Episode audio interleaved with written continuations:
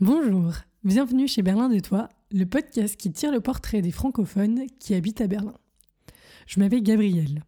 Depuis plusieurs années, j'accompagne des artistes, entrepreneurs et individus dans l'éclosion et la floraison de leur personnalité et projets. Berlin de Toi a pour objectif de créer un réseau de gens dynamiques, de provoquer des rencontres et vous faire découvrir la ville sous de nouveaux aspects. Excellente écoute et à tout de suite. On va commencer par bonjour Ludivine, bienvenue. Bonjour Gabrielle, merci. Merci d'être là aujourd'hui, 8 mars 2022, alors, Journée internationale des droits de la femme. Et nous allons parler de pas mal de thématiques en rapport avec ça. Oui.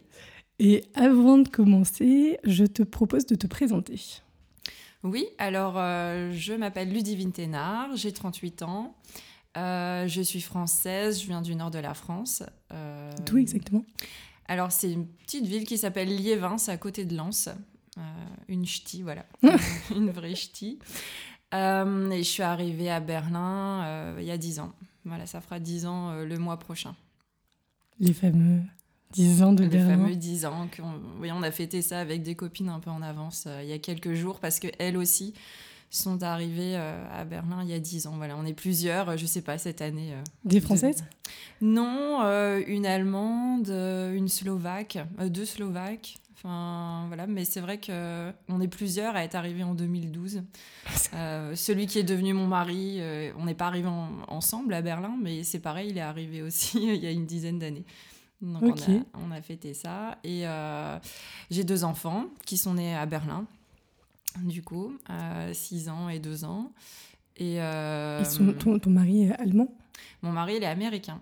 Donc franco-américain né, à né à Berlin c'est ça? Non, lui, il est né à Atlanta. Euh, pardon, je parlais de tes enfants. Mais mes enfants sont franco-américains, du coup. Ok. Ouais, ouais. Euh, né à Berlin, à Friedrichshain. Voilà. Je suis passée devant la clinique en venant ici, ça m'a rappelé des souvenirs. Ils ont quel âge? Donc, Rose a 6 ans et William 2 ans. Ok. Alors on est, on est loin. on rétropédale un peu. Alors parce que euh, moi je te connais par Instagram mm. et par euh, les formations que tu. Je crois qu'en fait j'ai vu tes propositions aussi sur les Berlineuses, qui est le groupe Facebook pour les femmes qui habitent Berlin. Enfin, pour les femmes, qui se destinent en tout cas aux, à toutes les questions qui peuvent être très féminines spécifiquement. Et, euh, et tu proposes des cours de sophrologie si je dis ça correctement. Des séances de sophrologie. Ouais. Euh, donc, je suis devenue tout récemment sophrologue. Euh, en fait, si je reviens un peu en, enfin, en arrière, à la base, euh, j'ai fait des études de commerce international. j'ai travaillé dans l'import-export. En France Au départ en France, avant d'arriver à Berlin. J'étais assistante export, je suis devenue commerciale export. Euh, ensuite, je suis, en arrivant à Berlin, je suis devenue euh, responsable export, mais pour une entreprise euh, et l'année dernière, pour plusieurs raisons, j'ai décidé de, de, tout changer. Et, et j'ai fait une reconversion, donc je suis devenue instructrice en pleine conscience et tout récemment sophrologue. Euh, et, c'est pour ça que je propose des séances de sophrologie sur Berlin euh, depuis quelques semaines. Et euh, notamment, oui, sur les berlineuses, sur, sur le groupe Les Français francophones de Berlin aussi. C'est un bon moyen de, de se faire connaître. Alors c'est marrant parce que je pensais que c'était beaucoup plus long que ça. J'ai cru que tu, tu étais sophrologue depuis 5-6 ans. Alors je ne sais pas s'il y a un mélange entre ton site internet qui est hyper complet et fourni, le fait que tu as écrit deux livres, bah, les deux livres, je les ai écrits aussi euh, cette année. Oui, c'est ça en fait. Il s'est passé plein de choses. il s'est passé plein de choses euh, depuis que j'ai démissionné. Euh, ouais, j'ai écrit deux livres, j'ai fait deux formations. Voilà, enfin, c'est comme quoi c'est drôle la vie parce que en quelques mois, il peut se passer plein de choses et qui n'étaient pas prévues du tout. Parce que moi, il y a, il y a un an, voilà, j'étais encore responsable commercial. J'avais ma petite équipe à gérer. Euh, j'étais épanouie dans mon travail, mais pas forcément personnellement. Enfin voilà, pour plusieurs raisons, avec le Covid, etc. mais, mais là, maintenant, voilà, j'ai complètement changé de vie. Et tout ça en très peu de temps, oui. En début d'épisode, tu nous as dit que tu avais 38 ans, c'est ça? Ouais. Donc moins de 40 ans. Et tu as changé du coup l'année dernière. Comment ça s'est passé? Tu as eu un déclic qui a fait. Euh, Alors, euh, euh, je savais qu'un jour il faudrait que je change de, de job. mon mari étant américain, on s'était dit qu'un jour on partirait aux États-Unis. voilà pour vivre une petite aventure là-bas et, et, je savais que le jour où on partirait aux États-Unis il faudrait que, que, je change de travail et j'avais déjà réfléchi à certaines idées euh, de reconversion euh, professionnelle. Et l'année dernière, euh, donc je vais raconter mon histoire parce que c'est ce qui a fait que j'ai écrit les livres, etc. avec le Covid, comme tout le monde, surtout en Allemagne, on a eu les écoles et les kitas fermées de, de, décembre à mars, je crois, même avril. Euh, donc j'étais en télétravail euh, avec euh, les deux enfants, dont William qui avait seulement un an, donc qui était assez collé, enfin toujours collé à moi. toute la journée ensemble dans un appartement. voilà, je me rappelle que j'appelais mes clients au téléphone. J'avais mon fils dans les bras qui pleurait, qui criait. Euh, je travaillais à 5h30 le matin euh, avant que les enfants se réveillent. Euh, parfois, je terminais jusqu'à 22h30 le soir parce que quand ils étaient couchés. Voilà, je sais que je ne suis pas la seule à avoir vécu ça, mais ça a été une, une période très difficile personnellement. Et comme beaucoup de personnes, j'ai, je me suis posé des questions, voilà. et j'étais très fatiguée, très très fatiguée physiquement, mais mentalement. J'ai frôlé le burn-out. J'ai pas fait de burn-out, mais j'en étais pas loin. Et, euh, et euh, donc, il y avait moi, là, voilà, dans cette situation. Et en parallèle, mon mari qui avait une, qui a une opportunité pour aller aux États-Unis. Et quand il m'a dit, voilà, je peux avoir un job aux États-Unis, qu'est-ce qu'on fait? On y va et euh, Là, je me suis dit, bah oui, c'est l'occasion.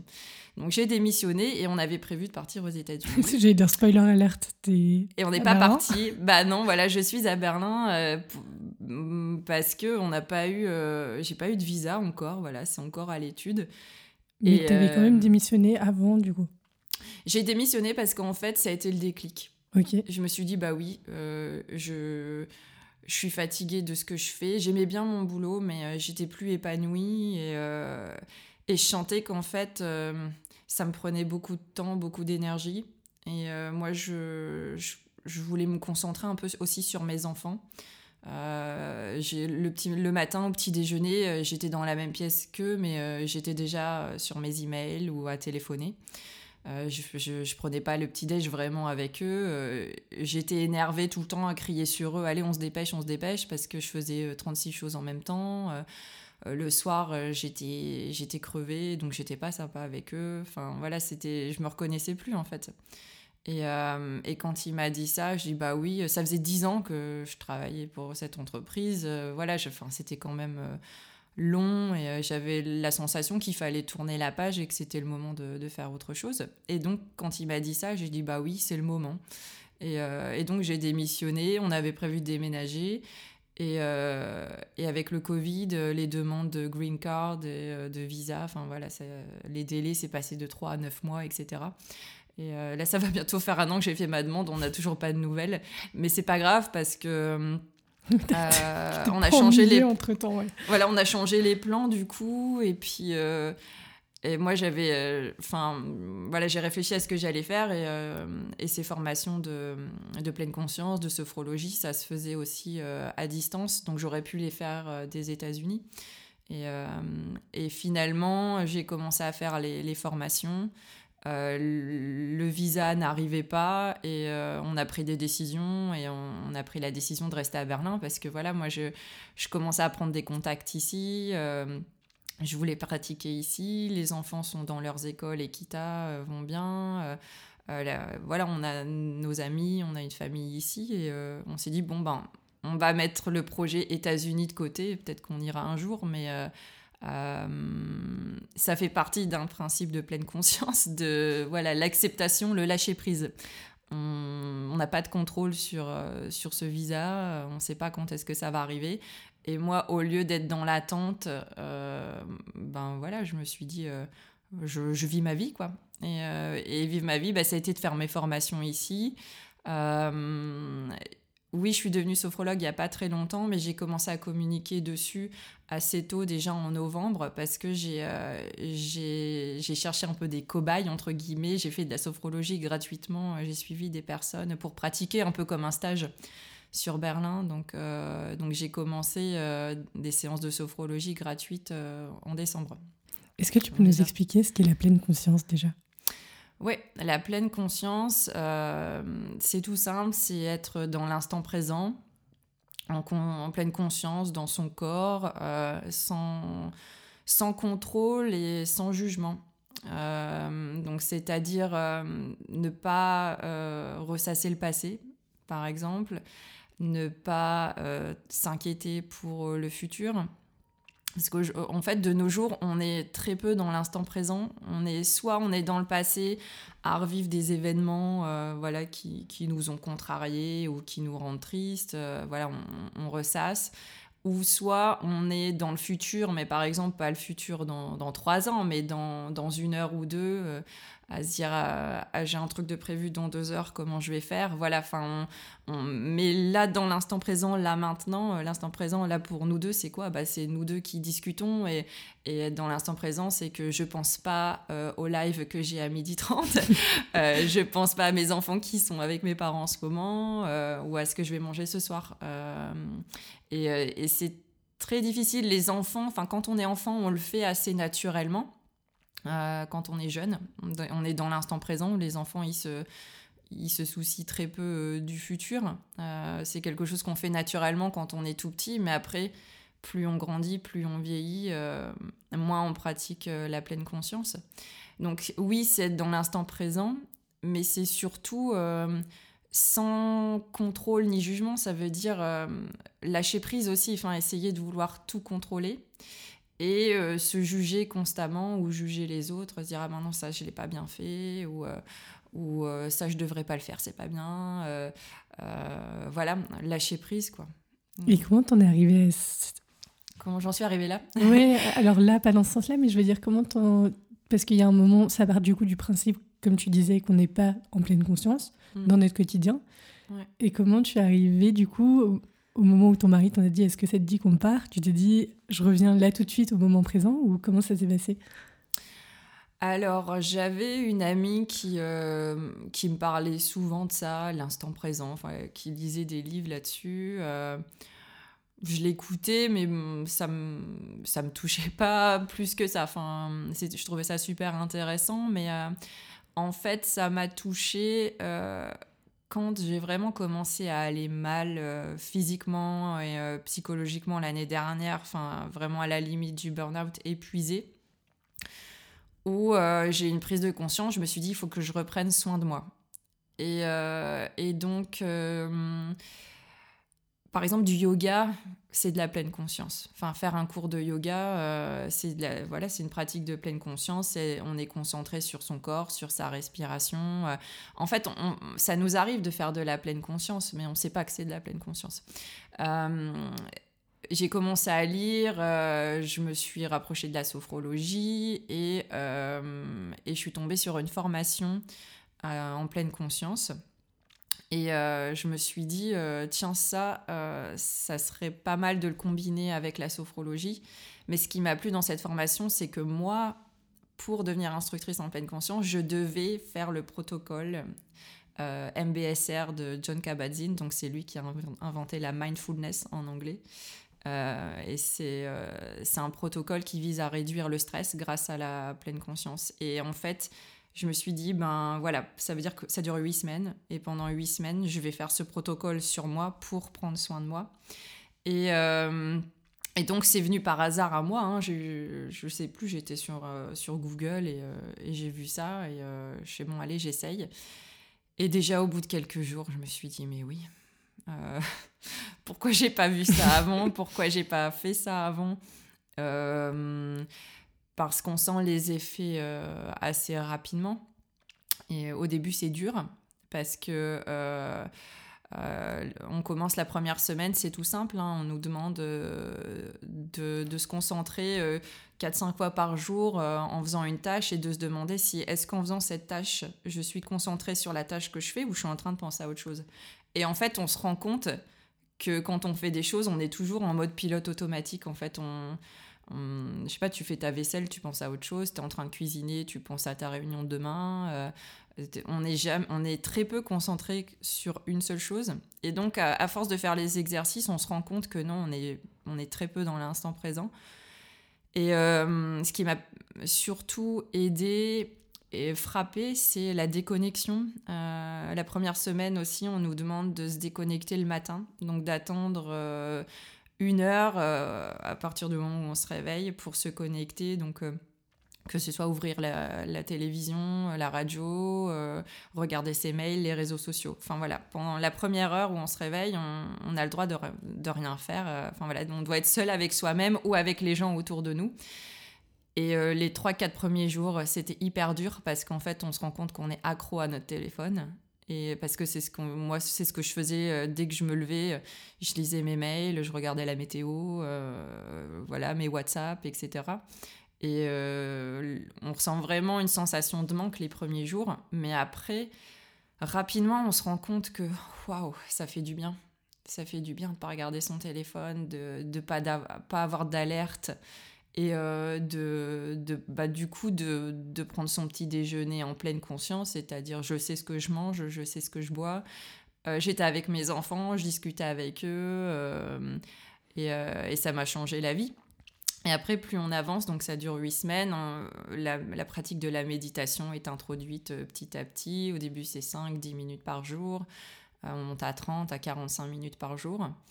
Et, euh, et, on se rend compte des bienfaits de la méditation assez rapidement, puis ça devient une drogue en fait. Enfin, on, on, devient accro à la méditation parce que c'est tellement c'est puissant. Enfin, euh, c'est pas, je parle pas du côté spirituel, euh, mais c'est juste physiquement, on est beaucoup moins anxieux, euh, beaucoup moins stressé, et au fur et à mesure, on gagne en confiance en soi, on se sent mieux dans son corps. Enfin, il y a plein de, de bienfaits.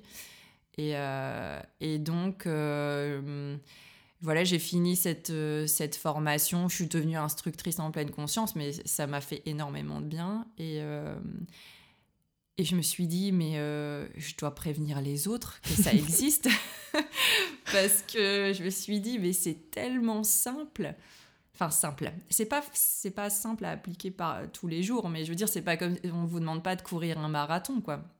C'est pratiquer la pleine conscience, c'est pas, c'est pas compliqué.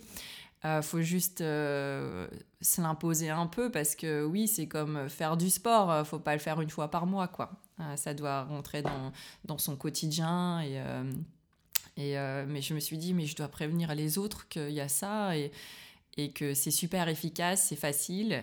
Et quand je pensais aux autres, je pensais surtout aux mamans ou aux femmes parce que oui, les mamans, euh, on est forcément stressé parce qu'on a pas mal de charges mentales, mais il euh, faut pas nécessairement avoir des enfants pour être stressé dans la vie. Donc, euh, le livre, je me suis dit, je vais écrire un livre parce que ça c'est pareil, c'était c'était un peu mon rêve à moi d'écrire des bouquins. Enfin, si, je voulais te demander, ouais, c'était quelque chose dont tu avais envie déjà avant? Oui, euh, ma fille, elle me demandait souvent, euh, quand tu étais petite, c'était quoi ton rêve? Moi, c'était d'écrire des livres. Enfin, voilà, si j'avais eu de l'argent, euh, si j'avais pas eu besoin de travailler pour gagner de l'argent, payer le loyer, moi, j'aurais écrit des bouquins, quoi. Voilà, c'était c'était ce que je voulais faire. Mais, mais pour moi, voilà, c'était un peu comme un rêve, comme quelqu'un qui veut devenir cosmonaute, quoi. Enfin, c'était pas accessible. Puis, de toute façon, fallait que je travaille. Euh, c'est pas en vendant des livres que, que j'aurais gagné de l'argent, j'avais pas de temps pour le faire. Euh, enfin, et là, je me suis dit, bon, je travaille pas, j'ai un peu de temps. Euh, et surtout, j'ai, enfin voilà, j'avais, j'ai eu, j'ai pris un carnet. Et j'ai commencé à écrire pendant des heures hein, à la main dans le carnet. Et après, c'est parti. J'ai dit, bon, allez, je le fais. et donc l'idée du livre, oui, je me suis dit, je veux, je veux aider les autres à, enfin, à leur prouver qu'on peut se sentir mieux en changeant un peu notre quotidien. Parce que tu as écrit deux livres à ce jour. Donc j'y arriverai et... Alors le premier c'est j'y arriverai, euh, être une femme et maman épanouie grâce à la pratique de la pleine conscience. Et le deuxième, euh, euh, ça s'appelle aussi J'y arriverai parce que je me suis dit je veux faire une série. Ok. Et donc c'est J'y arriverai, mais là c'est accueillir son enfant sereinement grâce à la pratique de la pleine conscience. Bon, accueillir son enfant sereinement, on se doute qu'il est peut-être plus adressé aux parents. Alors en fait, euh, si tu vois la couverture, euh, c'est une, femme avec un gros bidon qui est enceinte et, euh, qui se prépare à accoucher. Donc c'est plutôt pour, pour la, future maman. Il y a quelqu'un qui l'a lu qui m'a dit c'est bien aussi pour les papas finalement. mais le deuxième, il est pour vivre une grossesse sereine, un accouchement serein, des techniques pour gérer la douleur. Euh, pour celles qui, euh, qui surtout veulent essayer sans péridurale aussi. Euh, et je parle aussi un peu de l'après-accouchement pour éviter la dépression postpartum. Et, et j'y ai, mis aussi des témoignages de, Françaises qui ont accouché en France, mais à l'étranger aussi, sans péridurale. Voilà. Parce que, en fait, quand moi j'ai préparé mon deuxième accouchement, je voulais accoucher dans l'eau et j'ai trouvé aucune info, euh, enfin très peu d'infos en français sur l'accouchement dans l'eau. Euh, et là, j'ai voulu en parler du coup.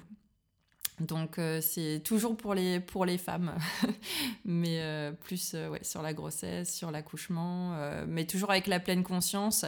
je donne des, des, Parce que finalement, la pleine conscience si on revient sur la définition, il y a, la pleine conscience, la pratique formelle et la pratique informelle. La pratique formelle, ça va être la méditation. Euh, donc plusieurs techniques de méditation, debout, assise, euh, allongée, en mouvement. Euh, et la pratique informelle, ça concerne en fait tous les, principes de la pleine conscience.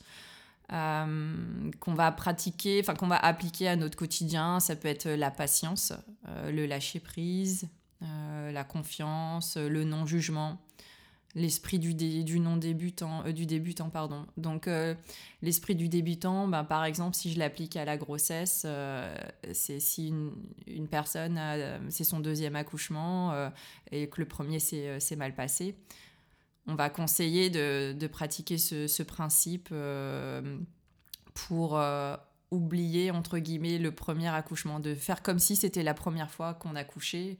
Euh, pour pas que le premier accouchement, le traumatisme vienne, parce qu'en fait ça génère du stress.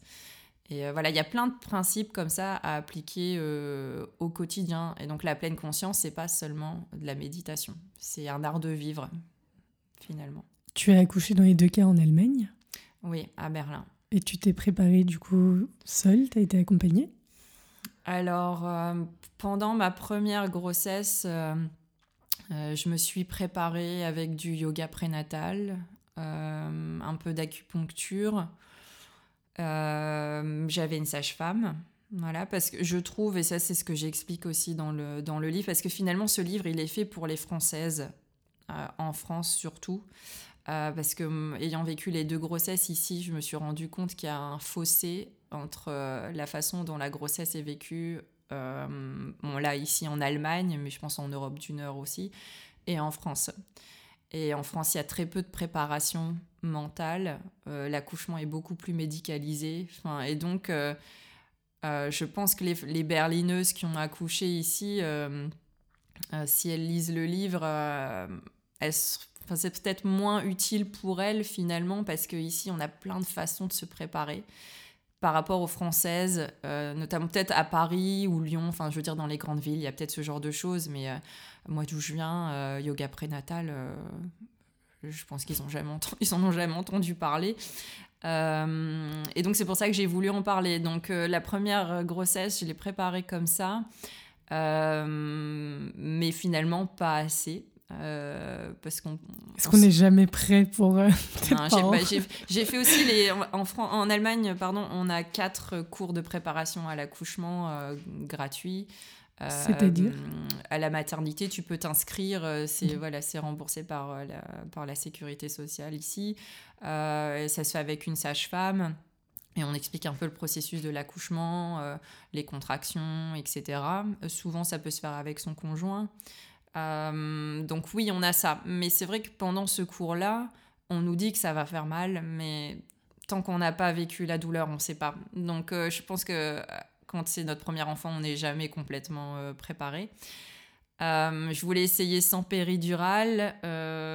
j'ai tenu 6 heures, je crois. J'avais les contractions dans les reins et c'était, je tapais dans les murs. Hein. J'étais pas, j'ai pas géré du tout. Enfin, j'ai géré 6 heures. Donc j'ai fini par avoir une péridurale et après voilà, fin, ça s'est bien passé. Euh, mais à mon deuxième accouchement, euh, je me suis dit, je, veux essayer cette fois, euh, je veux tenir sans péridurale. Et, et j'ai décidé aussi d'accoucher dans l'eau pour plusieurs raisons. Et donc là, j'ai un peu mis le paquet, entre guillemets, pour me préparer. j'ai acheté un bouquin et tu vois, à l'époque, je ne savais pas quelle place aurait la pleine conscience euh, dans mon avenir, mais c'était, oui, préparer son accouchement avec la pleine conscience ou euh, quelque chose comme ça. C'était il y a quelques années déjà, du coup bah, C'était il y a trois ans. Et, euh, et voilà, et c'est grâce à ça que, que j'ai réussi, je pense. Enfin, je me suis vraiment préparée mentalement à la gestion de la douleur. Parce que. Et c'est pareil, pour ce deuxième accouchement, je pensais, je me disais, bon, bah maintenant je sais ce que c'est que la douleur. Donc, euh, j'aurai pas de surprise et, euh, et, je vais gérer. Mais non, parce que finalement, j'ai eu la péridurale la première fois, je devais être dilatée à 5. Euh, et jusqu'à 5, c'est pas. C'est pas très sérieux ce qui se passe. voilà, le, le sérieux pendant l'accouchement, ça arrive après. Et donc, non, la douleur, elle a été beaucoup, beaucoup, beaucoup plus forte que ce que j'imaginais. Mais mais euh, je m'étais préparée, j'étais bien entourée, euh, je l'ai fait dans l'eau comme prévu et, euh, c'était super. Mais, mais c'est pour ça aussi, dans le, dans le deuxième livre, j'en parle de cette douleur. quelle est, oui, la douleur de l'accouchement. Tant qu'on l'a pas vécu, on ne sait pas ce que c'est. Et oui, ça fait horriblement mal, mais on a tout en nous les capacités pour la surmonter. Voilà, il y a plusieurs techniques et on en est capable. Et j'ai voulu en parler parce qu'en France, l'accouchement naturel, euh, c'est quelque chose de très rare. Euh, et même celles, il y a de plus en plus de femmes qui veulent accoucher naturellement en France, mais euh, elles sont pas assez accompagnées. et donc souvent, elles vont abandonner pendant l'accouchement rapidement.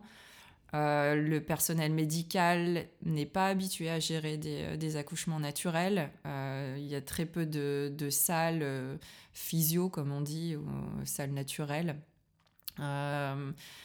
où parfois la, maman va arriver va dire moi je veux pas de péridurale et puis à la fin donc souvent quand on n'a pas de péridurale on veut accoucher assise ou debout ou, on veut pas être allongé parce que c'est pas du tout la meilleure position euh, et, en France, euh, les sages-femmes sont pas trop habituées, donc même si tu n'as pas de péridurale, elles vont quand même au moment de l'expulsion, elles vont te demander de t'accoucher parce qu'elles savent pas faire autrement. Et ça fait horriblement mal, c'est pas la bonne position. Et, ça crée une frustration chez la mère. Et, euh, voilà, et j'ai aussi voulu ben, casser un peu les préjugés et, dire certaines choses, comme aussi dans le premier livre. Là, le deuxième livre, euh, je le dis, euh, à quand euh, des salles, des maisons de naissance, enfin plus de maisons de naissance en France, des baignoires dans les maternités.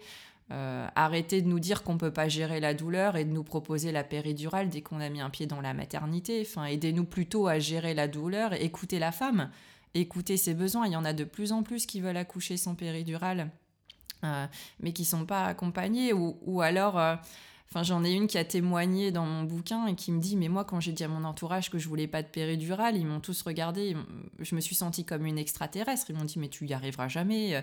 Alors qu'en Allemagne, je crois que c'est qu'une femme sur quatre qui a la péridurale. Et en France, euh, euh, ça, dépend des, hôpitaux, mais la moyenne, c'est 90%, enfin au moins. Je n'ai pas les chiffres exacts. Mais euh, donc, casser un peu voilà, les préjugés, les mentalités. Et puis, euh, dans le premier livre, euh, je parle aussi de la charge mentale, euh, de l'hypocrisie de la société, à dire oui, les femmes, on travaille, l'égalité homme-femme, mais elle est où l'égalité homme-femme quand on a des enfants? Il n'y a pas d'égalité homme-femme. On peut, c'est très difficile d'avoir une carrière en France, alors encore plus en Allemagne, parce que bon ici les enfants vont à la kita et euh, les kitas ça ferme à 16h, 17h. On dit travailler 8 heures par jour euh, en Allemagne quand tu as des enfants, c'est très compliqué. Mais euh, en France, on a les, on a les nounous, les, les, crèches sont ouvertes plus longtemps. C'est plus facile de travailler en France quand on a des enfants. Mais on sait très bien que quand la journée de travail est finie et qu'on est une maman, ben, la deuxième journée, elle commence quand on arrive à la maison. Et oui, euh, les hommes font de plus en plus de choses. Enfin voilà, je veux pas, je suis pas une féministe qui qui va qui crie à bout de champ que les hommes ne font rien, pas du tout. Donc t'es une vraie féministe? Pas du tout. Euh, enfin, je pense qu'il y a une évolution dans les mentalités. Moi, j'ai deux frères, euh, ils sont hyper impliqués, euh, ils aident leurs conjointes. Enfin, euh, je dis pas que les hommes ne font rien, ça, pas du tout, pas du tout. Mais même euh, dans les couples où le, mari ou le conjoint ou le papa, s'il y a des enfants, est impliqué, la charge mentale, c'est quand même la femme qui l'a. Et les enfants, c'est très rarement du 50-50. Euh, ça arrive, hein. euh, moi je, connais des couples où euh, la maman travaille plus que le papa, ou le papa ne travaille pas et c'est lui qui s'occupe des enfants. Ça arrive, mais c'est quand même super rare. dans la majorité des cas, ben, quand tu rentres chez toi le soir et que tu as bossé 8 heures, euh, bah, tu t'occupes des devoirs, tu fais le repas, tu donnes le bain, tu prépares les sacs pour le lendemain. Il suffit qu'il y ait une activité, euh, le gamin il a le judo, tu prépares son sac. Ah bah son, son, son équipement il n'est pas lavé, faut le laver. Euh, enfin, tu fais 36 choses en même temps. Peut-être que tu prépares les activités du week-end aussi. Enfin bref, tu as couché les enfants, tu te poses, il est 22h et tu as fait quoi pour toi?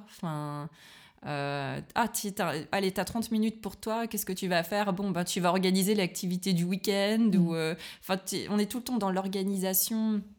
Et, euh, et les femmes, à force de gérer tout ça, parce qu'on a, voilà, on a, on a voulu bosser comme les, comme les hommes, on a voulu l'égalité, on a, on a les mêmes jobs, mais ce qui se passe à la maison, ça n'a pas trop changé finalement. Et du coup, on se retrouve à, vouloir être euh, superwoman, euh, à avoir une carrière, un job à responsabilité ou être épanoui dans notre travail. On veut être une super maman parce qu'on a voulu nos enfants, on les aime et donc euh, on va faire des gâteaux parce qu'on a en, tête voilà l'image que ben une bonne maman c'est celle qui fait des gâteaux. on va faire des activités avec eux. Euh, on veut leur lire des livres parce que voilà, parce que il faut faire comme ci, il faut faire comme ça. Euh, on veut être une bonne épouse, enfin une bonne épouse, je veux dire pas soumise, hein, mais euh, dans le sens où avoir une relation équilibrée avec son mari, passer du temps avec son mari aussi, voilà. Et donc on fait passer tout ça avant, et après on finit sur les rotules en burn-out maternel, parental. Euh, en dépression, en burn-out, euh, parce que ben on s'oublie.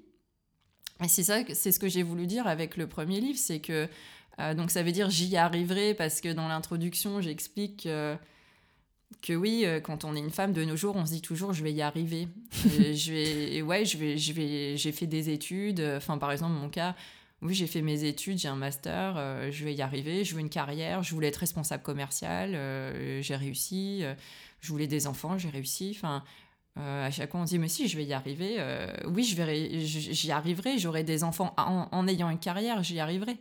Et euh, oui, je vais me marier, mais je vais pas divorcer, j'y arriverai, ça va bien se passer. Et on se dit toujours ça, je vais y arriver.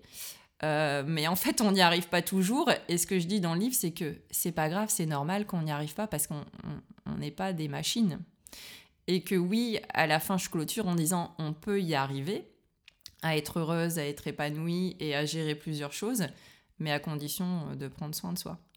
Et donc dans le livre, je donne des conseils pour, euh, pour y arriver. voilà. Tu as écrit le livre sous forme d'un... C'est un manuel ou c'est une histoire?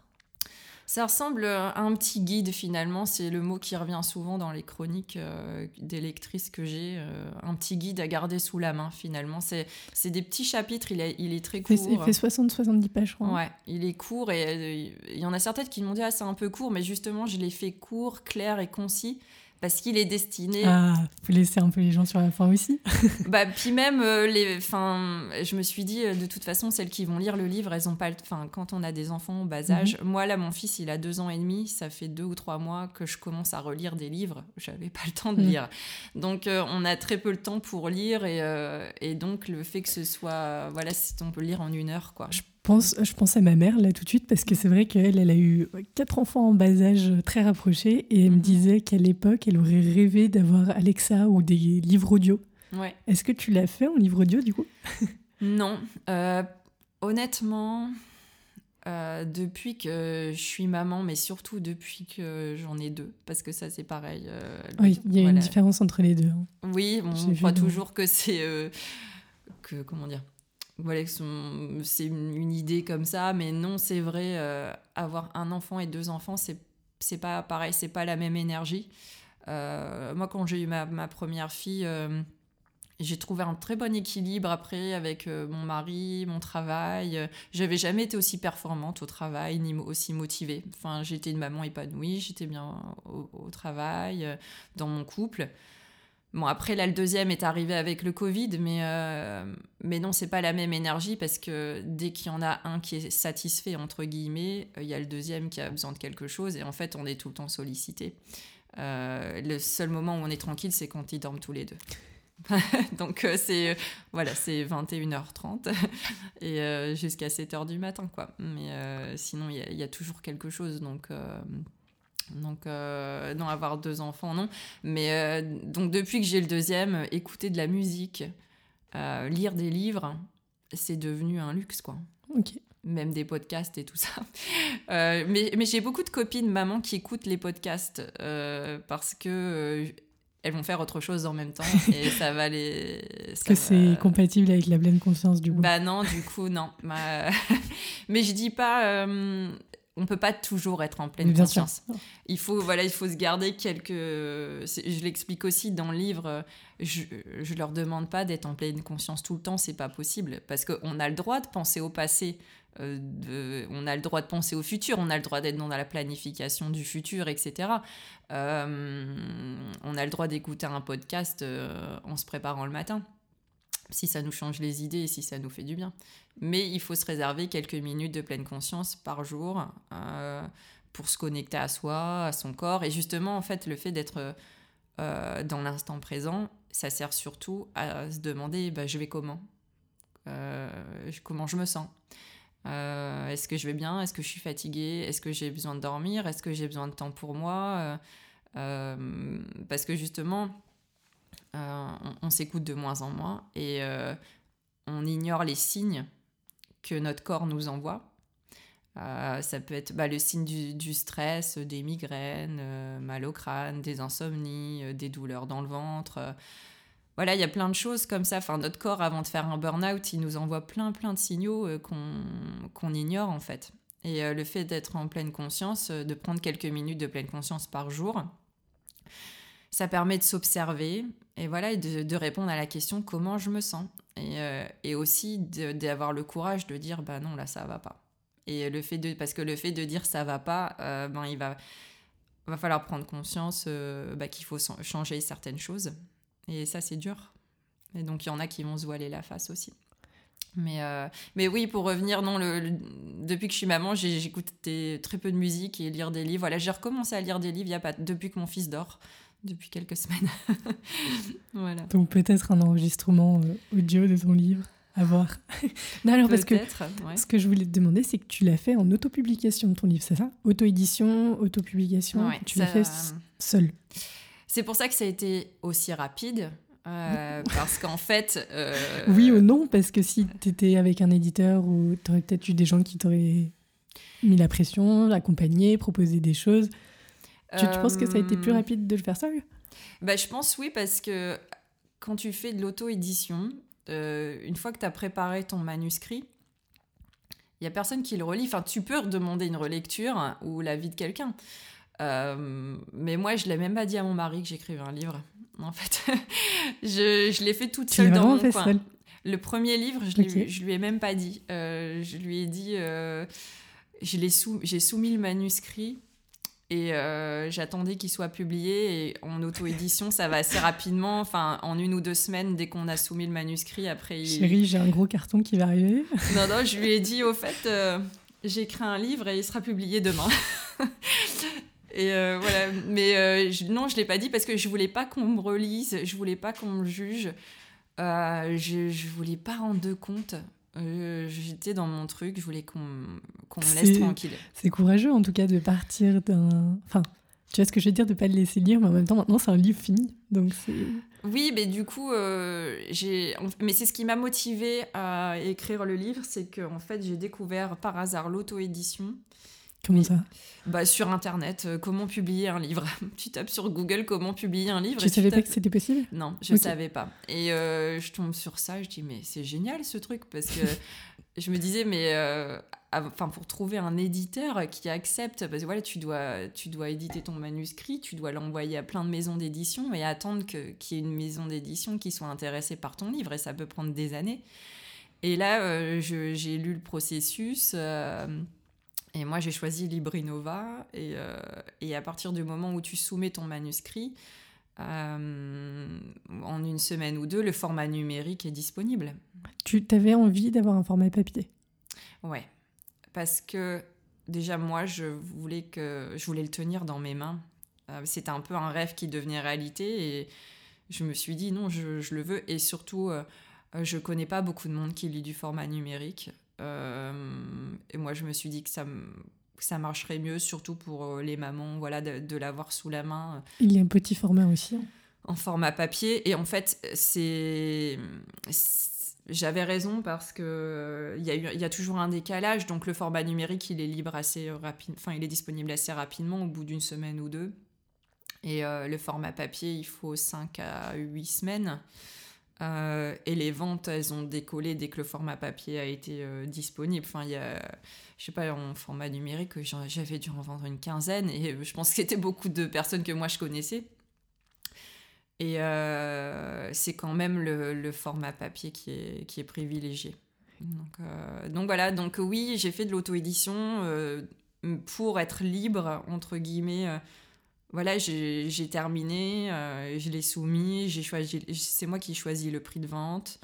C'est toi qui fais la mise en page?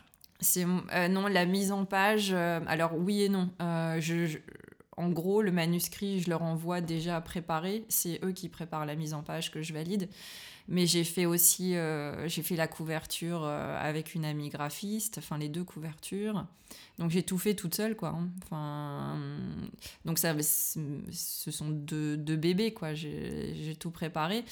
Mais, euh, mais ce qui est... Alors là, le challenge, euh, donc l'auto-édition, c'est super pour euh, faire connaître son, son œuvre. Euh, mais on fait toute la promotion tout seul, enfin on fait tout tout seul. Hein. Donc euh, euh, oui, j'ai écrit le livre, mais je suis aussi responsable commercial entre guillemets. Enfin, pour la vente, c'est moi qui fais la pub, d'où Instagram, Facebook. Attends, parce que je voulais te demander, mais alors juste, dernière question sur l'auto-édition. Est-ce que tu as un investissement à faire à la base? Ouais. Donc ça, c'est pareil, euh, euh, on, finance notre, notre, enfin l'édition quoi. C'est l'auteur qui finance tout. Donc euh, oui, j'ai payé pour que mon livre soit en ligne. Et donc là, l'objectif, c'est pas que je gagne de l'argent avec le livre, c'est déjà de, rembourser, de rembourser ce que, ce que j'ai dépensé. Et, et surtout, j'aimerais bien quand même trouver une maison d'édition qui va, euh, enfin, pour publier euh, ces deux livres. Et, euh, et pour ça, il faut faire connaître le livre. Et plus il se vendra comme ça sur les sites de Librinova, où j'ai choisi aussi de, de, payer pour qu'il soit disponible, je pense, sur 200 sites de vente en ligne. Et on peut aussi le commander en, en librairie. tout ça, c'est pendant un an. Mais euh, le but, c'est de faire connaître le livre et de, de trouver une maison d'édition parce que moi, je ne vais pas financer éternellement euh, euh, la publication du, du livre. je trouve que c'est super pour faire connaître son livre. et de le rendre accessible. Et puis voilà, moi j'en parle aussi aux gens que je rencontre, enfin que j'aide, je le conseille. Mais euh, mon challenge là, c'est de trouver une maison d'édition qui veut bien euh, publier les bouquins. Et donc, Librinova peut devenir mon agent si j'en vends 1000. C'est pas facile. on, se dit, ah oui, 1000, c'est bon. Mais non, non, c'est pas du tout facile de vendre 1000 euh, livres quand il, quand il est surtout euh, disponible en ligne. Parce que là, le, le livre, on, ne le trouve pas euh, dans les rayons des librairies. Quoi. Mhm. on, va, les gens qui l'ont acheté, c'est parce qu'ils en ont entendu parler, soit sur Facebook, soit sur Instagram, ou soit par des chroniqueuses. sur Instagram, j'utilise beaucoup Bookstagram, donc le service presse. J'ai envoyé mon livre gratuitement à plusieurs personnes qui l'ont lu et qui ont donné leur avis, etc. Donc ça, c'est un gros, c'est un gros travail. Mais en même temps, voilà, c'est excitant. Moi, je suis commerciale à la base, euh, donc j'ai gardé ce petit côté, euh, voilà, ce, côté commerce, euh, challenge de, ben, c'est de la vente, quoi. Sauf que là, je dois vendre mes livres. Et mm. c'était pas enfin, c'était pas ton projet professionnel à la base, parce que tu nous as parlé de la sophrologie au début et des séances, et ça s'est fait un peu tout en même temps, et là tu retrouves un nouvel équilibre entre euh, le livre et les, les séances ou... Bah oui, finalement, euh, j'ai pas. Euh, je m'étais dit aussi, je vais, je vais, je voulais faire la sophrologie. Et, me reconvertir pour travailler moins pendant que mes enfants sont encore petits. c'est vrai, non mais t'inquiète pas, ça va. Là, je, je, travaille moins qu'avant, mais euh, euh, je suis en transition. Mais euh, c'est autre chose aussi, non? Oui, bah là, après, je suis là, je suis en indépendante, donc c'est moi qui, bah, j'ai dû créer mon entreprise finalement, et c'est moi qui choisis mes horaires et qui, en Allemagne? Ouais. Et pour l'instant, je, je, fais de la sophrologie euh, deux, deux, jours par semaine. Bon, il faut, faut préparer un peu les, les séances, etc. Mais, euh, super, parce que je vais te demander pour la sophrologie, la pleine conscience, du coup, c'est... De... Tu vas me dire si j'ai pas compris. C'est une pratique que tu peux instaurer par des automatismes ou des rappels dans la journée qui t'invitent à te concentrer, à, à, être dans le moment présent. Ouais. La sophrologie, ah, tu veux me dire si c'est ça? C'est une technique de respiration?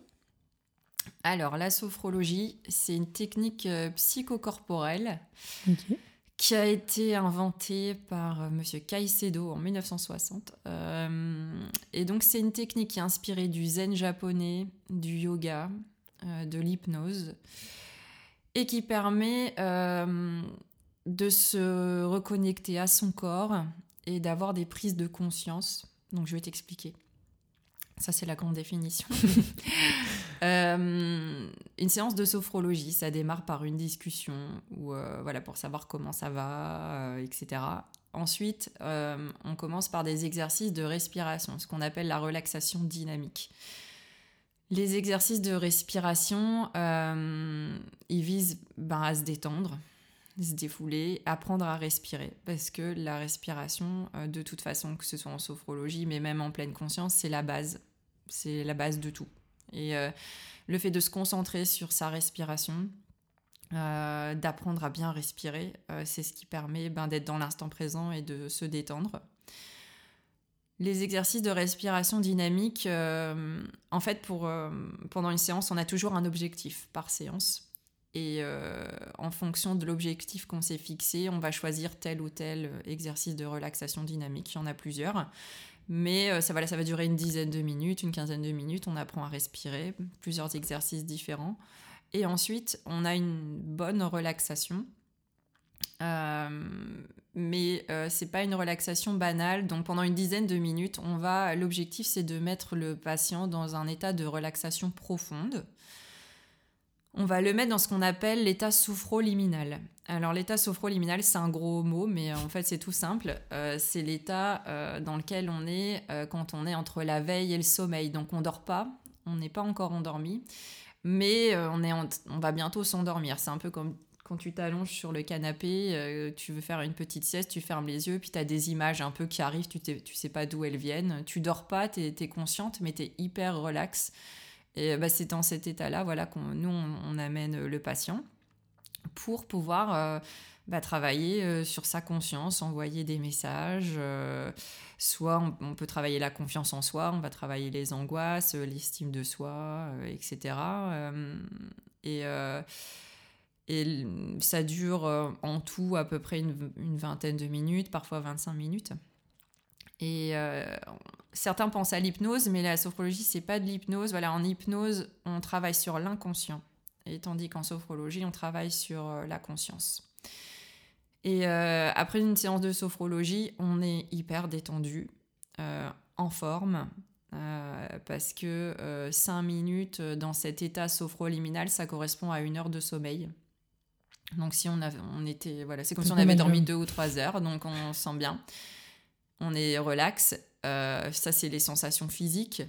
Mais après, dans les, plus, dans les jours qui suivent, on a, on a des prises de conscience euh, voilà, en fonction de, de ce qu'on a fait pendant la séance. Une thérapie de sophrologie, euh, ça dure à peu près 5-6 séances. De 20 minutes, De 1 heure. De 1 heure, Ouais. Enfin, la première séance, ça dure une heure et demie parce que là, on a, on a une longue discussion pour apprendre à se connaître. Euh, voilà, on a pas mal de questions à poser. Donc, souvent, c'est 1h30 pour la première séance. Et, euh, et ensuite, une séance classique, c'est une heure. Euh, minimum 5 séances. On peut faire beaucoup de choses en 5 séances. Si par, par contre, on a quelqu'un qui est en burn-out, en dépression, là où c'est plus sérieux, on, peut monter à 8, 10, 12 séances. Ça dépend de, ça dépend de, ouais, de la situation et de, de l'état de la personne. Ça, ça, peut se faire en groupe ou c'est de seul à seul? Alors, ça peut se faire en groupe. Euh, je dirais pour les thématiques simples, euh, bah, la gestion du stress, ça peut se faire en groupe. La, la préparation à l'accouchement en groupe. Euh, par contre, c'est quand même euh, plus efficace. Euh, les sessions individuelles, enfin moi je préfère quand même parce que finalement, même si à la base on vient pour une session de groupe et parce qu'on on se dit ah, je veux juste me préparer à l'accouchement, finalement, quand on est en individuel, on va parler de choses, voilà, on, va, on va oser dire des choses qu'on n'aurait pas dit devant les autres, et puis euh, finalement, euh, bah, bah, par exemple, la semaine dernière, j'avais organisé une session de groupe euh, pour l'accouchement et puis il n'y a eu qu'une seule personne. Bon, c'est pas grave, c'est le début, on démarre, pas de problème. Et à la fin, je, me suis, je lui ai même dit, je fais finalement, c'est bien qu'on on se soit vu seul parce que finalement, cette, cette personne qui était, qui était enceinte de son deuxième enfant, bah, son premier accouchement, il s'est pas bien passé. Euh, et, donc, je ne vais pas faire une préparation à l'accouchement classique. Euh, je dois d'abord euh, traiter son premier accouchement. Et si on avait fait une session de groupe, je n'aurais pas fait sa, sa séance sur son premier accouchement et le travail aurait été moins, moins efficace. Donc, je propose des sessions de groupe. souvent, ben, par exemple, j'en ai une là le 4 avril, c'est une séance découverte ça va être une séance, euh, voilà, relâcher les tensions, gestion du stress, euh, euh, sans thématique particulière. le but, ça sera juste de savoir un peu ben, comment se passe une séance de sophrologie et puis de sortir de la séance complètement détendue, relaxée. mais voilà, là, il y, a plusieurs personnes et je ne sais pas ce qu'ils ont en tête, je ne sais pas quels sont leurs problèmes et donc je je, je peux pas travailler de la même façon, mais je trouve qu'en groupe, c'est bien, euh, voilà, pour découvrir. Et après, si eux se disent, ah bah oui, euh, euh, finalement, ça va me servir, ils reviendront me voir pour des séances individuelles ou il y en a j'ai deux j'ai deux patientes que je vois ensemble parce que elles voulaient travailler la même thématique c'est la confiance en soi donc là on s'est vu j'ai fait un groupe de deux mais donc en groupe, c'est possible aussi. C'est en présentiel ou c'est à distance? Euh, moi, je ne fais que du présentiel. Euh, je sais qu'il y a de... Avec le Covid, ça s'est beaucoup développé. Euh, il y a plusieurs sophrologues qui font des séances en visio. Moi-même, j'ai fait de la, de la, sophrologie en tant que patiente. Ah, t'en avais pratiqué toi-même? Pendant la formation, j'ai voulu, je trouvais ça euh, primordial de, de, me mettre à la place du patient. Euh, donc j'ai fait, euh, j'ai fait des séances de sophrologie en tant que patiente, mais en visio parce que il n'y a pas de sophrologie, enfin il n'y a pas de sophrologue à Berlin, donc j'ai fait ça avec une sophrologue qui était à Marseille en visio et ça s'est bien passé. moi, l'appartement à la maison, il il y, y a mon mari qui travaille en même temps. Enfin, il faut être au calme pour faire une séance de sophrologie. Euh, je me sentais pas à l'aise de faire ça euh, de la maison. Et moi, j'ai besoin de voir les gens. Enfin, j'ai besoin de. Tu es face à moi, donc je voilà. comprends. non, mais j'ai fait les deux. et je trouve que c'est quand même plus efficace pour moi. Enfin, le, le, senti, le ressenti n'est pas le même quand on est dans la même pièce que la personne. Euh, et puis après, je pense que je devais en avoir ras-le-bol d'être dans mon appartement avec le Covid. Et même les gens, ils sont contents de venir au cabinet ou dans une salle. quoi. T'as un cabinet du coup? Un endroit fixe? Alors euh, là, je, donc je commence petit à petit. Je loue euh, un cabinet tous les vendredis dans la Strasse. D'accord. On mettra de toute façon tous les liens. Euh, donc là, tous les vendredis, j'y suis. Euh, et depuis euh, ben, cette semaine, c'était ma première semaine. j'ai trouvé un cabinet de sage-femme à Schöneberg. je suis là-bas tous les jeudis matins. Et quelquefois, le mardi, je suis au KLL Studio dans Miteux. de toute façon, on te contacte pour prendre rendez-vous, j'imagine. Ouais, voilà. Enfin, pour l'instant, euh, j'ai quand même voilà deux trois endroits où euh, que je loue, euh, mais je peux faire aussi du domicile si nécessaire. parce que Berlin c'est grand et que là comme je mets en route, je peux pas louer cinq jours par semaine un cabinet si c'est rempli qu'une journée. voilà, c'est le début. Et puis je n'ai pas changé d'avis. Je veux toujours profiter de mes enfants. Et donc, euh, je me fixe des limites parce que même si je suis quelqu'un de passionné, euh, euh, que je sais que je pourrais développer, enfin faire, j'ai plein d'idées, mis à part la sophrologie. Là, j'ai pas eu le temps de t'en parler quand on, a pris contact, mais j'ai lancé Maman Médite, donc Maman Médite, bon sur Instagram, mais euh, début avril, je fais la première euh, séance de Maman Médite euh, à Berlin, donc à Schöneberg, pour les mamans. Et voilà, ça va être une séance où je vais, je vais mixer pleine conscience, sophrologie, discussion, mais le but c'est qu'elles ressortent de là bah, détendues, qu'elles aient pris un moment pour elles, et puis qu'elles apprennent à pratiquer la pleine conscience petit à petit. Donc j'ai plein de projets mais euh, toujours euh, avec l'objectif de travailler moins qu'avant, de garder du temps pour moi, euh, de ne pas m'oublier dans le travail. Et, et puis bah, surtout de profiter de mes enfants. Quoi. Ils ont 6 ans et 2 ans. Et, et je ne veux pas recommencer à bosser 50 heures par semaine pour l'instant. Et, et, et, je dis pas que c'est négatif. Enfin, moi, j'ai pris beaucoup de plaisir à bosser 50 heures par semaine parce que j'adorais mon travail. Euh, mais je veux, j'ai trouvé un équilibre et je veux le garder le plus long, enfin le plus longtemps possible. Ou euh, je vais, mais oui là, je mets en route petit à petit. Mais l'objectif c'est de, travailler euh, avec la sophrologie encore un peu plus dans les mois qui arrivent. mais je me suis fixé que j'aurai au moins une journée pour moi, pour, pour les enfants, pas trop tard le soir, etc. Et les séances de sophrologie sont aussi ouvertes pour les enfants, les hommes, les femmes, les francophones, anglophones, germanophones. Alors j'ai commencé forcément euh, avec les francophones et à communiquer sur les réseaux sociaux en français parce que les Français, la, fin, la plupart savent un peu ce que c'est que la sophrologie ou alors ils vont faire des recherches et en français, voilà, c'est très connu la sophrologie. Donc euh, euh, c'est plus accessible. Euh, aussi parce que le français c'est ma langue euh, maternelle, donc euh, et là je, je, pratique en français, donc c'est naturel, c'est plus facile. Mais j'ai déjà une patiente en anglais.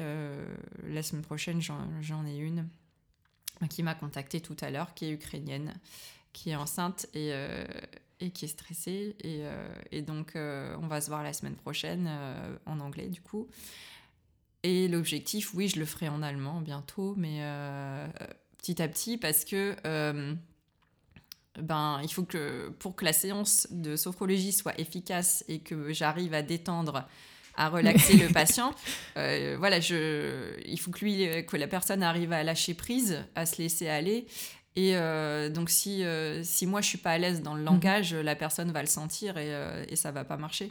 Donc je parle anglais, je parle allemand, il n'y a pas de problème. Euh, mais il faut juste que je pratique et que je trouve mon vocabulaire. C'est juste une question de temps. Mais, mais au final, oui, ça sera euh, donc en français, en anglais, en allemand. et le public, c'est pour... la, la, sophrologie, elle est pour tout le monde. Mais c'est vrai qu'en général, en tant que sophrologue, on a tendance à se spécialiser. Là, j'aime beaucoup travailler avec, avec les femmes enceintes et puis avec le cabinet de sage-femme. Voilà, ça, ça se goupille bien. Mais euh, je pars du principe qu'il y a très peu de sophrologues euh, à Berlin et qu'il y a beaucoup de demandes. Et je vais pas dire non euh, pour l'instant. Enfin, je vais pas dire non à quelqu'un parce que ça fait pas soi-disant partie de la clientèle que j'ai choisie. les enfants, j'aimerais beaucoup. D'ailleurs, j'ai créé une école en disant que je proposais des, une séance de, fin, découverte euh, aux enfants. Euh, je le fais avec ma fille, etc. Et, euh, et je trouve que c'est nécessaire. D'ailleurs, en France, les sophrologues interviennent de plus en plus dans les écoles. Et en ce moment, enfin voilà, les enfants, moi c'est ce que je disais hier à mes parents. J'ai ma fille à 6 ans, elle a connu le Covid et là une guerre, quoi. Enfin, donc, bon, on n'est pas un pays en guerre, mais Dimanche, elle a fait des cartons euh, de jouets pour euh, les réfugiés. Euh, et puis, on ne sait pas comment ça va évoluer, cette histoire. Mais les enfants sont. Je pense qu'en plus, ils ressentent le stress des parents. Et, donc, oui, les enfants, s'ils ont besoin. Il y a quelqu'un qui m'a contacté la semaine dernière pour une adolescente. J'ai dit oui. voilà. Après, par contre, quand on devient sophrologue, on s'engage à dire non, euh, on n'est pas psychologue. Donc, euh, il y a certaines situations où on doit dire non de toute façon, n'étant pas psychologue. Euh, et on, se doit également de dire non si on est confronté à quelqu'un qui nous rappelle une situation que nous, on a vécue et qui... Et voilà, si on n'arrive pas à gérer nous-mêmes nos émotions avec, face à cette personne, on se doit de dire non. Donc euh, il y, y a certains sophrologues qui veulent pas travailler avec les gens malades, par exemple, ou euh, euh, il y en a qui n'aiment pas travailler avec les enfants, ou gérer le deuil. Enfin, il y a des situations, voilà. Et en tant que sophrologue, on a le droit de dire, bah non, désolé, moi je peux pas m'occuper de vous. Mais les enfants, oui, j'aimerais beaucoup. Et de toute façon, j'ai écrit le livre pour gérer le stress. Je me suis voilà spécialisée dans la gestion du stress et donc ben le stress, euh, ça concerne les enfants, les adolescents, les femmes, les hommes.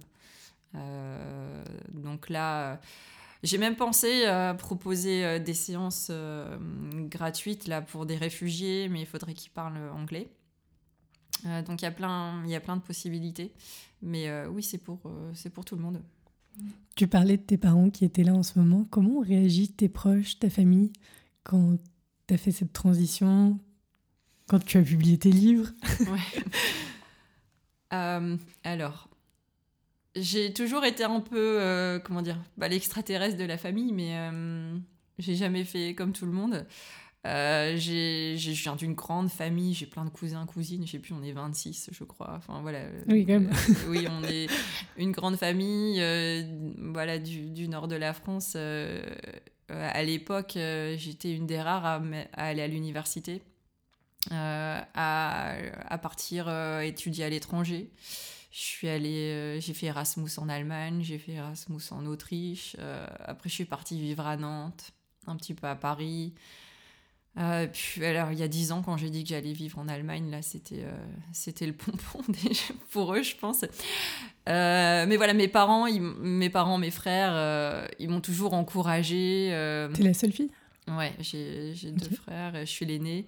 Euh, ils m'ont toujours, toujours soutenu et encouragé. Euh, j'ai jamais eu peur de rien. Enfin, quand, euh, quand je commençais un travail qui me plaisait pas, je démissionnais. Et, mon père, c'était toujours parce qu'il y avait du chômage, etc. Mais attends, tu, tu peux pas démissionner tant que t'as pas trouvé un autre travail tout. Mais non, je dis ça se passe pas bien, j'aime pas, je vais faire autre chose. Et voilà et euh, ou partir sur des coups de tête, euh, partir à Paris, partir à Nantes, euh, étudier à Rennes. Enfin voilà, moi je, suis, je suis mon intuition et, et des fois ils n'ont pas toujours compris mes décisions, mais ils m'ont toujours soutenu. et, et mon mari, ben, c'est pareil, j'ai envie de dire, il subit un petit peu, entre guillemets, mais il, il, me soutient toujours dans, dans mes aventures, quoi.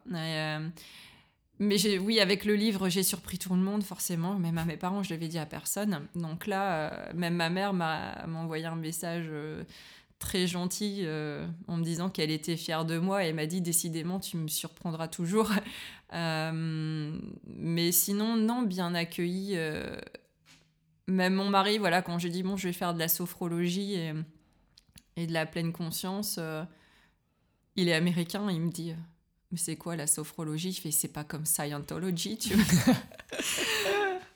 et lui, il savait pas du tout ce que c'était, même mes beaux-parents qui sont américains, euh, voilà. Et donc je leur ai expliqué, et finalement, quand euh, ils ont compris que c'était euh, pour la gestion du stress, aider les gens, ils ont dit Bah oui, c'est dans l'air du temps et c'est génial. mais en fait, ils m'ont tous fait confiance finalement, enfin, parce que, comme dit mon mari, je sais toujours où je vais. Euh, j'arrive toujours à. Quand j'ai des objectifs. Euh, en général, j'ai du succès. Enfin, mais je pense que c'est pas parce que j'ai de la chance ou euh, je suis meilleure que quelqu'un d'autre. C'est juste que moi, je crois en ce que je fais. j'ai confiance en moi, j'ai confiance en la vie. Si j'ai une idée, si j'ai envie de faire quelque chose, euh, bah, j'y vais quoi. je pense aussi que ça, vient de la façon dont mes parents m'ont élevé, le fait d'avoir, et, enfin d'être aimé et, et, encouragé et soutenu, euh, ça aide. Mais euh, mais moi je suis quelqu'un d'optimiste, voilà. Donc moi je vois le le verre toujours à moitié plein ou même bien plein. Et et donc je me lance et et puis souvent, bah, ça, bah oui, si, si je crois en ce que je fais, que je fais tout, bah, souvent ça se passe bien. Mais même quand ça se passe ça se passe pas comme je le voulais, comme par exemple le déménagement aux États-Unis, bah, moi je relativise et je me dis bon ben si ça c'est pas ça s'est pas fait comme ça, bah, ça se fera comme ça et puis puis ça débouche sur autre chose et, euh, donc euh, si moi je vis bien mes, mes succès et mes échecs, ben les autres, j'ai envie de dire, ils me font confiance, quoi. Ils, me suivent et puis, puis on verra. c'est ça, c'est l'aventure, quoi. Alors on a compris que rester à Berlin, c'était pas du coup dans, le plan de base, mais est-ce qu'on pourrait juste peut-être revenir sur comment tu es arrivé à Berlin il y a 10 ans? Est-ce que tu avais appris l'allemand? Ça avait été un objectif? Ou ça s'est présenté? Alors, euh, j'ai, oui, j'ai appris l'allemand parce que c'était ma LV2 au collège euh, et au lycée. J'ai fait de l'italien aussi, anglais, allemand, italien. J'aimais beaucoup les langues. Euh, j'ai adoré l'allemand au, lycée. Et je voulais continuer les langues à l'université. Et j'ai fait un DUG de langue étrangère appliquée avec une école de commerce. Euh, et en deuxième année, euh, j'ai été embarquée par une de mes meilleures amies, Maude, en Erasmus, en Erasmus alors moi je l'ai fait à Munich, elle l'a fait à Berlin. Normalement c'était pour les, les, gens en licence. Et un jour on se balade dans le couloir et, euh, et on voit une affiche euh, qui dit qu'il reste deux places euh, Erasmus. Et normalement c'était pas ouvert aux deuxième année, nous on était en deuxième année. Et elle voit ça, elle fait mais regarde et on y va. Et moi, j'avais jamais quitté mes parents. l'université, bon, j'allais à l'université de Lille, c'était à 30 minutes de chez mes parents. J'avais 19 ans je me dis, mais je sais pas, allez, on y va, on y va. Et, euh, et, donc, je me suis inscrite comme ça et je me suis retrouvée euh, à peine 19 ans euh, bah, à Munich. Et, et, puis, ça a été une des plus belles expériences de ma vie, quoi. C'était génial. Et, et, donc, on rentre toutes les deux en septembre. donc, elle, elle rentrait de Berlin, moi, je rentrais de Munich. Et puis, euh, on est, donc on était en licence. Et donc là, les profs nous proposent bah, des places d'Erasmus pour les licences. Et il n'y a personne qui levait sa main dans la classe. Mais on les regarde, on fait Mais vous êtes euh, stupide ou quoi? Enfin, c'est génial d'être Erasmus. Et donc, on se regarde, on fait Mais on a le droit de partir une deuxième fois? Et elle nous, la prof nous dit Mais. Euh, vous pouvez partir une deuxième fois, mais pas dans le même pays. Donc là, bah, ça serait l'Autriche, pas, pas l'Allemagne. Et euh, fait, bon, ok. Et donc, on est repartis toutes les deux cette fois ensemble euh, à Salzbourg, en Autriche. Et euh, donc, euh, j'avais bien appris l'allemand forcément avec ces deux séjours-là. Et ensuite, ben, j'ai toujours travaillé dans l'export et comme je parle allemand, j'avais des clients allemands. j'ai fait beaucoup de voyages en Allemagne dans, dans, le cadre de mon travail et toujours un peu, voilà, un, un contact particulier, une relation particulière avec les Allemands, avec l'Allemagne. Et il y a dix ans, bah, j'étais à Lille et j'étais célibataire, j'avais 27 ans, et puis je m'ennuyais. je, je sais pas, j'ai je me suis dit, je suis jeune, je suis célibataire, j'ai rien qui me retient ici, euh, je vais partir.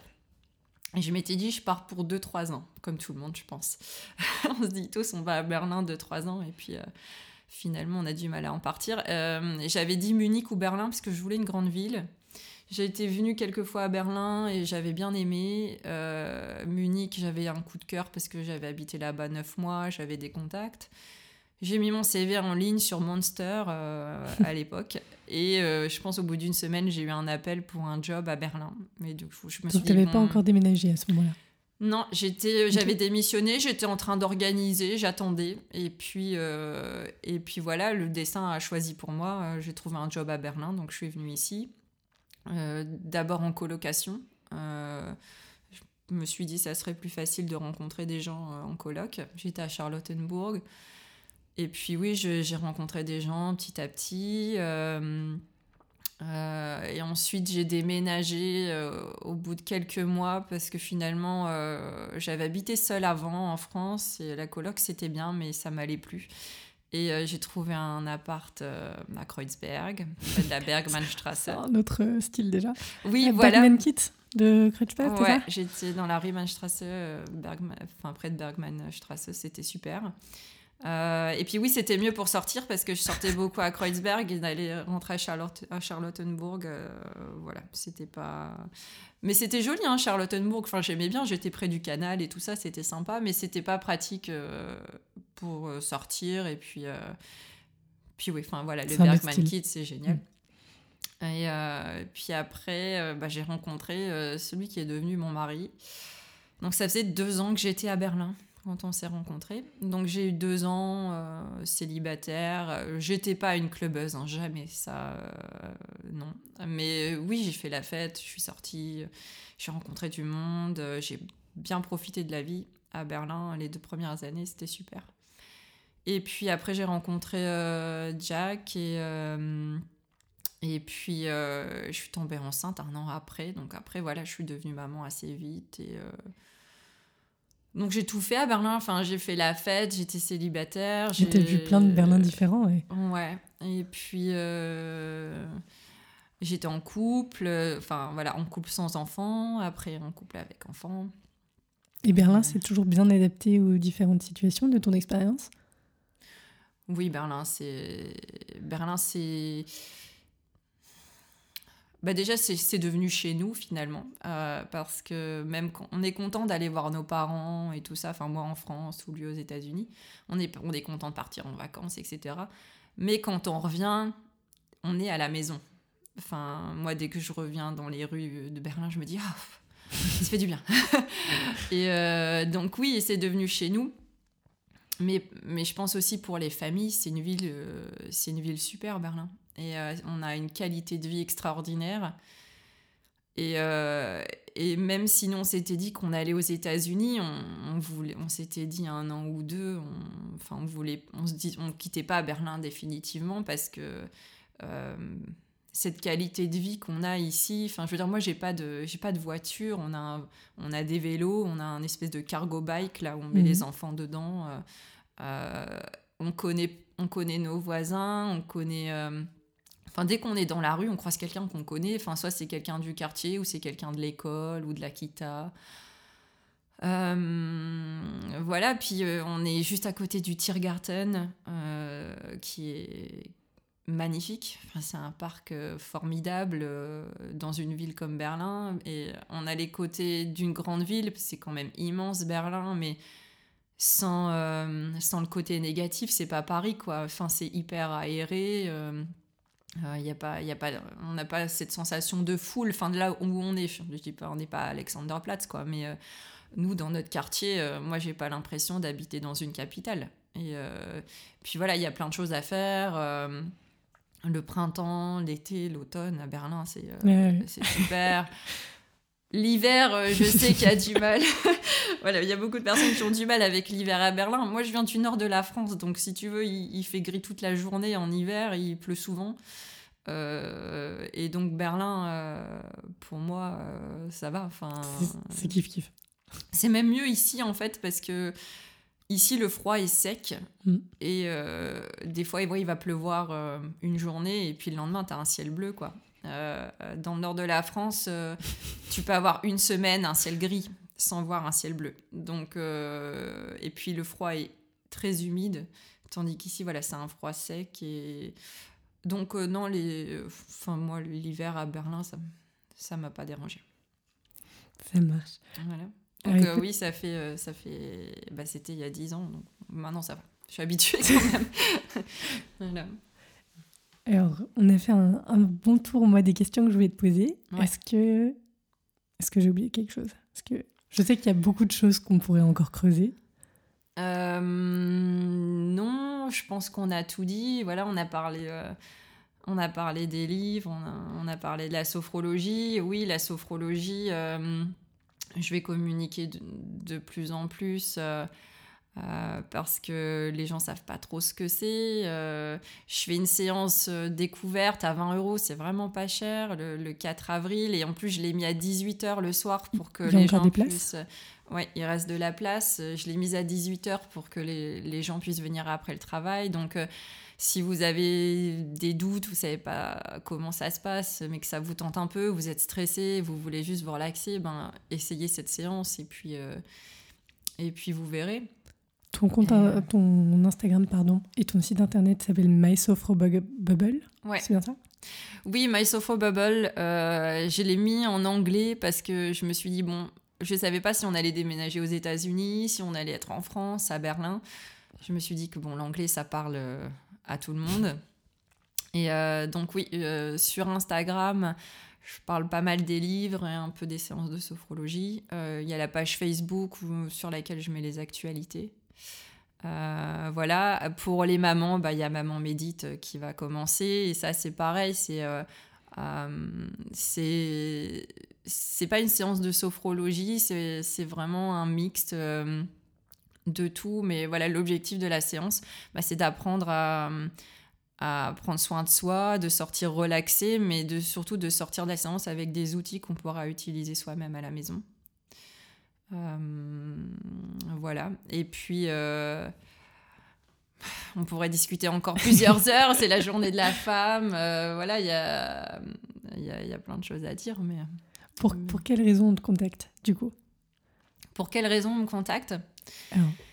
Parce qu'il y a les différentes activités, mais pour quelles raisons on peut te contacter aussi? Euh, Les personnes qui me contactent euh, bah, sont surtout des personnes stressées, euh, qui ont besoin d'outils pour apprendre à gérer leur stress au quotidien.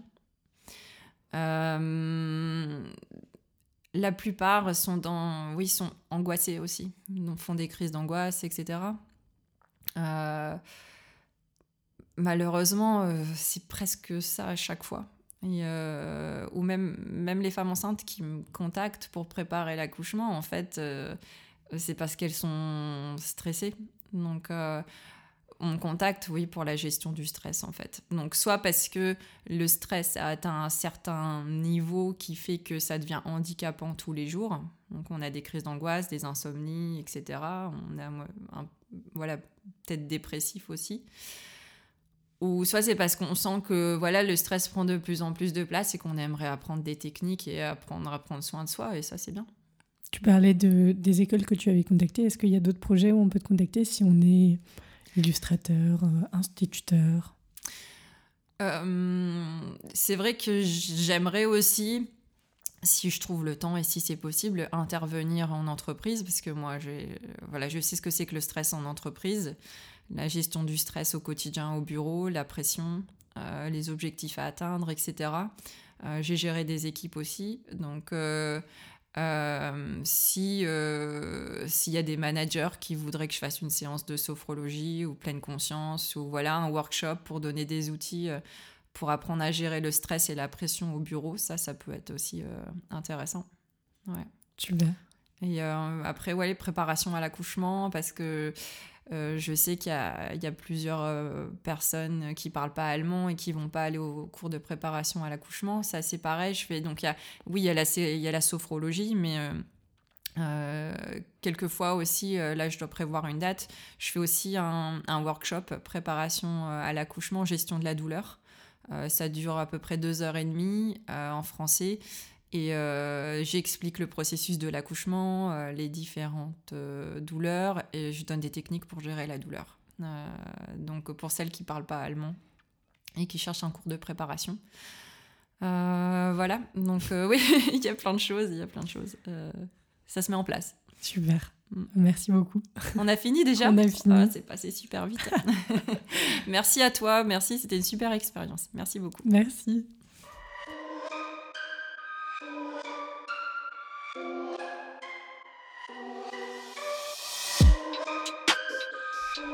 Bravo, vous avez écouté cet épisode jusqu'au bout.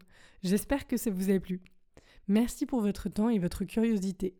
Vous retrouverez tous les détails liés à l'enregistrement sur le site internet du podcast berlindetoi.com. Souscrivez à la newsletter pour recevoir de temps en temps des actualités du podcast et d'autres réjouissances.